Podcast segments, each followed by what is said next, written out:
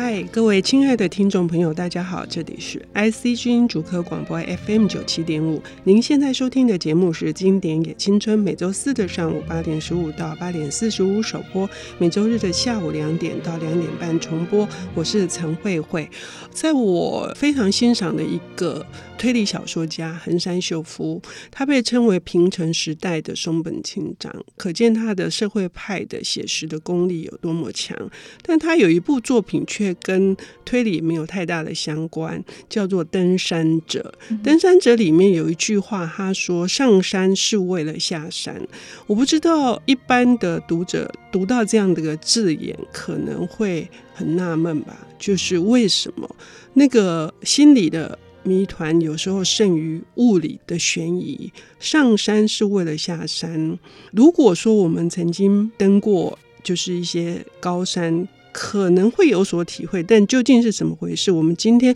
邀请到的是大家出版社的总编辑赖淑玲小姐，她为我们带来的这本书呢，我乍看之下觉得是一本冒险小说，但显然不是，叫做《圣母峰之死》。我们要欢迎淑玲，淑玲你好，主持人好，听众朋友大家好。这本书也可以当成，如果是一般而言。不想看灾难片，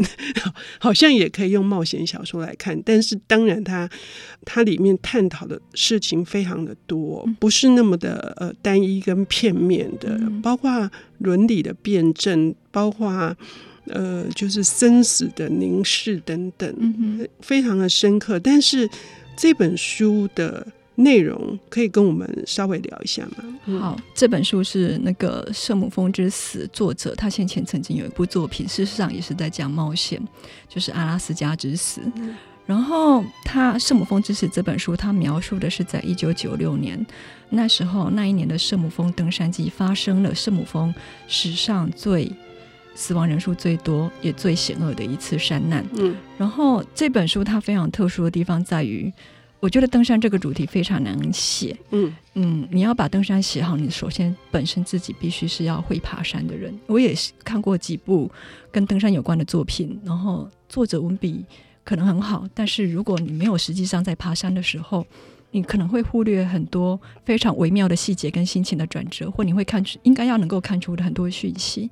然后登山文学不但要求作者要很会爬。他也要求作者要很会写，他要能够把他那时候整个环境的险恶跟他的整个心理转折给写出来。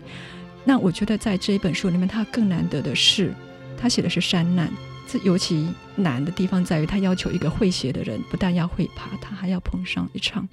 在史上非常难得一见的山难，这个门槛非常的残忍。也让这本书因此变得非常的特别，而且颇具争议，很具争议。因为事实上，你要写这本书，作者他可能最大的动机，一来是他要写出来，所有的人一直不断在问他的问题。嗯，那一年在山上，你们到底怎么了？嗯，发生了什么事？到底你们为什么会犯那么明显的错误？嗯，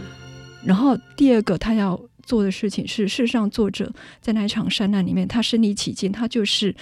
呃，死亡人数最多的那一支登山队里面的队员，嗯，他目睹了跟他一起从基地营走到峰顶的那一些人，从他身边，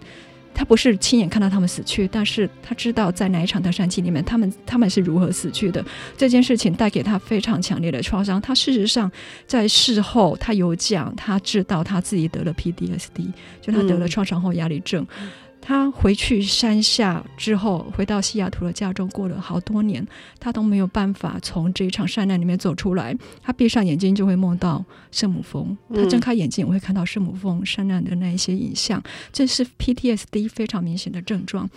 然后他是想要把这一场山难逐出，把圣母峰逐出他的生命，所以我们可以想象，他是在一个非常激烈的、非常难以自控的情绪下面写出了这一本书。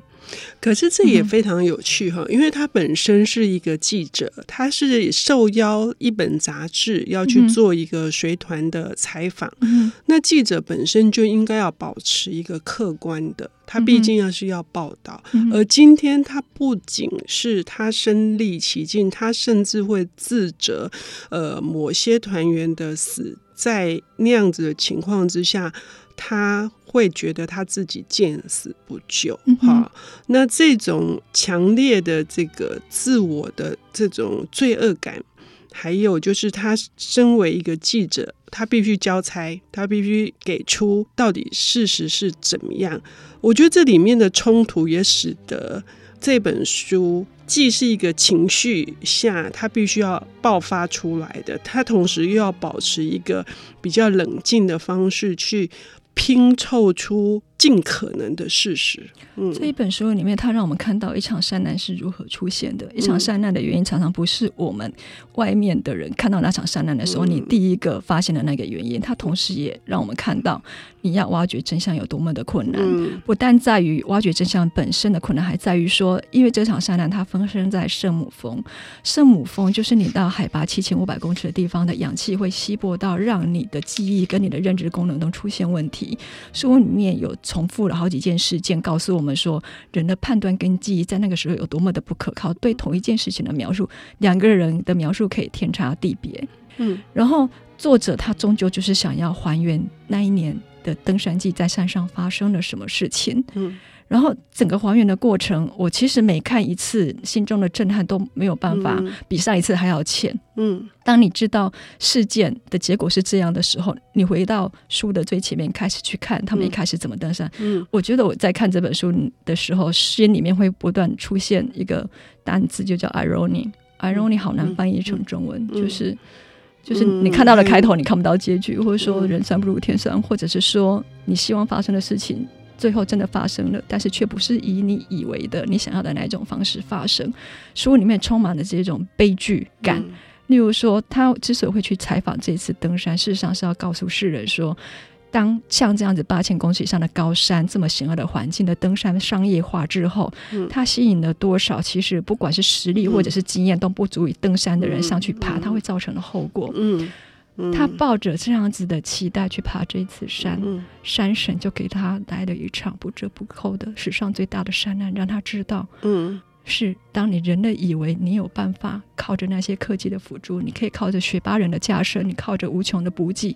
让自己爬上一个你的能力跟经验都不足以爬上的山的时候，你会碰到的后果是什么？作者在这本书里面写。当山神发怒的时候，不要说是一般人，最厉害的向导可能都救不了自己的命。你能够爬上去，终究只是因为运气够好，你碰到足够好的天气条件。但是山只要随时一翻脸，这些全部都化为乌有。嗯，所以就一开始的动机其实是要去有一点是在探讨这种经过训练而且非常有经验的这些向导。然后呢，有一些人呢，他是有过一些。比较呃少数的登山经验，他们就想要去挑战这个最高峰的这个过程，这种商业化的行为使得。这里面还有很多问题，他还探讨出说为什么会产生商业化的问题，是因为一边是西藏，一边是尼泊尔，尼泊尔都是需要钱的国家，以至于他们发出了过多的登山许可证，因为这里面有太多的这个。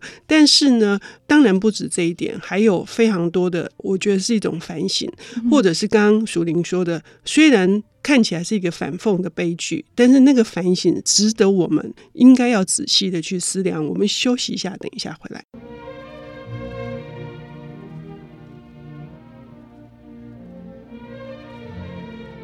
欢迎回到 IC 之音主客广播 FM 九七点五，现在进行的节目是《经典也青春》，我是陈慧慧。我们今天邀请到的领读人是大家出版社的总编辑赖淑玲小姐，她本人也是登山的。我听说呢，她非常的热爱这个呃，我们一般人很少从事的活动，所以由她来谈这一本已经有二十年，而且是当年引起非常大的，它是大畅销书，但是它会。被列为是名作，呃，是因为它里面有非常多值得我们去呃深入去思考的，叫《圣母峰之死》，它也改拍成那个电影。它其实曾经改拍成去年还是前年上映，叫就好像就叫《圣母峰》，但是不是根据这个文本，是根据另外一个文本。那更早根据这个文本拍的有一部电视电影。不过我忘记他的名字是什么，嗯，嗯，没有关系。我们刚刚讲到说，这本书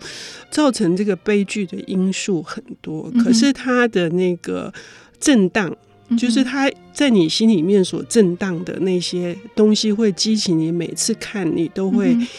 喘不过气来。那究竟是什么？它有两点，第一点是它挖掘真相的整个过程，嗯，就是这场山难可能就是看起来原因非常简单嘛，嗯，就是这一些登山队们他们碰上了暴风雪，嗯，碰上暴风雪，你被困在风雪里面，最后失温而死，嗯。但是如果往后挖掘，你要去挖它为什么会碰上暴风雪？因为关于登山，尤其是圣母峰，他们其实这些商业队，尤其是其中就是作者所在那支登山队的向导立下一个规定，就是如果在对下午两点之前，如果你没有办法到达一个吐一口水就会吐到峰顶的距离，你就必须往往山下走。但是他们这一次的登山里面，其实。两支登山队都犯了这个大忌，有的五点多、四点多、四点多才到。对、嗯，如果他们没有在那么晚还逗留在山上，他们可以在暴风雪来临之前就先到达第四营、嗯。那他们为什么会拖到那么晚还没有攻顶？背后就有非常多的原因，原因真的非常多。挖掘起来，其实整场山难你只能用一句话来形容，就是很多的小错累积出来之后，铸成一个无可挽回的大错。嗯，有很多人为的疏失，人为的疏失为什么会造成？然后各个登山队他们攻顶的心态是什么？为什么非得攻顶不可？其中一个原因就是记者在场，记者在场关系到他回到山下之后，他会如何报道这次的登山事件，嗯、给了两个向导一些心理压力，他们觉得他们必须要攻顶，这是一个表面上面的理由，就是。这一个作品的魅力之一在于，它如何一层一层的去挖掘出你其实没有想象到的真相。如果我们按照这本书的内容去对照台湾这些年来发生了许多的山难的新闻，嗯，你会发现说，其实你要找出山难的真相是何等不容易，但是你要去污解，你要去曲解一个登山山难又是何等的容易。我常常看到山难的台湾在报道山难的新闻的时候，地点、时间全都是错的。嗯。对，然后它会让很多人对登山这件事情或山难这件事情发生非常多的误会，嗯，或者是对这件事情本身就造成了很多的偏见。那我觉得这是很糟糕的一点。然后再者是，我觉得这本书它还有一个意义。如果是有在爬山的人，他透过自我的询问，他会慢慢发现爬山对他的意义是什么。但是我相信，不管是当初这场山难发生时候的美国社会，或者是台湾现在的社会，很多人都会一直问一件事情：你为什么非得爬山不可？嗯。就这场圣母峰来说，很多人都会说：“你为什么一定要爬上圣母峰？嗯，你明明知道爬山是一件这么危险的事情，爬山的意义到底是什么？”我觉得这是很多可能不爬山的人在看这本书的时候，这本书对他的价值在这里。嗯，就是他在这本书里面，他透过一些直接、间接的方式，去告诉读者爬山到底是什么，然后爬山的意义到底是什么。然后就我自己来说，我非常喜欢爬山，因为我自己本身没有宗教信仰。可是我觉得我在爬山的时候所经历的那一切，是我所能够得到最接近宗教经验的时候。嗯，它里面有一种超脱。嗯。他给你很多的痛苦，就像作者在这本书里面提到的，爬圣母峰基本上就是在受苦。它跟很多的极限运动不一样，很多极限运动给你的是肾上腺素激升的快感。嗯，但是爬山，尤其是爬向八千公尺的这种非常高的氧气稀薄到那种程度，然后气温低到那种程度的山，你其实考验的就是这个人在受苦的时候他有多坚毅，他的意志有多坚定。嗯。嗯这个也是我在阅读的时候，就如我一开始破口的时候说，上山是为了下山，哈、嗯，这个是一种生命过程的体会，哈、嗯，就是下山是更困难的，设定下山如何折返，而且你在历经了那么痛苦之后，你能不能抵抗不攻顶？嗯哼。这样子的事实，残酷的事实，嗯、你明明只剩一百五十公尺，嗯，那你愿不愿意放弃下山？这当然是我个人的，但是我相信所有的听众朋友都可以从这本书，它就像一座山，你从每一个角度去看，嗯，这本书也是一座山，嗯，就是也去思考自己是在哪一个角度去看这一件事情，嗯。尤其里面还提到台湾登山队也是受难者之一。嗯，呃，那那一次的那个。登山季最主要在同一天宫顶有三支登山队，然后一支是作者所在的冒险顾问，然后另外一支是山痴，嗯，另外一个就是中华民国登山队，嗯，就是高明和先生领军的一支登山队，嗯。可是事实上，因为那场山难的原因，台湾队失去了一个人，但是并不是在哪一场暴风雪里面失去的。台湾在这场善难里面，其实有点可以说是无足轻重。我们当然都非常庆幸他，台湾在这场山难里面无足轻重。也就是在造成山难的原因里面，其实跟台湾队其实无关。作者他只是要去还原那一天在山上到底发生了什么事情，而台湾队在场，所以他观察了台湾队，他也描述了台湾队做了什么事情。他无意把任何过错归咎到台湾队身上，事实上，他无意把任何过错归咎到任何人身上。你会发现在这场山难里面，嗯、你也许可以找出两个直接导致这场山难的人，就是两位想到，但是作者完全无意归罪给他们，嗯、他只是。就他所能的，去非常客观的把他们在山上的所有的行为，以及他们为什么会有这样子的行为的动机给找出来。嗯，也就是说，很多的事情的发生，我们很容易看到一个很明显的。可能是导火线，但是那，后面呢是层层叠叠的。嗯、也许台湾队在这里面无足轻重，但是曾经有一个做某一个决定的时候，也产生了一些误解，因为传达的问题，嗯、就是台湾队本来是不在那个时间要上山的，嗯、所以这里面有非常多关于这种刚熟林说的是小错，然后累积的，但但是为什么造成小错？可能除了两个向导之间的竞争，还有他们本身要存活下去的，嗯，呃这样子的企图，有各式各样的原因，就跟我们现在我们的生命状态非常非常的类似。其实爬山就是生命的隐喻，嗯，爬山的过程跟下山的过程，你可以在。你可以找到它跟你自己的生命里面有多少重叠的地方。事实上，国外在看登山文学或者甚至山难文学的时候，有一个支派是把它当成企业管理的书来看，因为他要看出来说人在怎样的情况下，要做决定。而且，爬山虽然说是我们整个生命的隐喻，但是它比我们的生命激烈非常多。而且，它跟我们的生命有一个最大的不一样的地方，在于在生命里面，我们所犯的很多错其实都可以挽回。嗯在山上犯的错，代价可能就是生命。嗯，这一点呢也是非常的震撼的。那我们今天呃非常开心能够说开心也很奇怪，就是说，但是能够读到这本书，却可以得到非常多讯息。嗯、这个讯息呢，足以让我们在面对我们的危难的时候，我们有更多的一些，我想是思考吧。那我们非常感谢大家出版社的赖淑玲来跟我们谈《圣母峰之死》，谢谢，谢谢。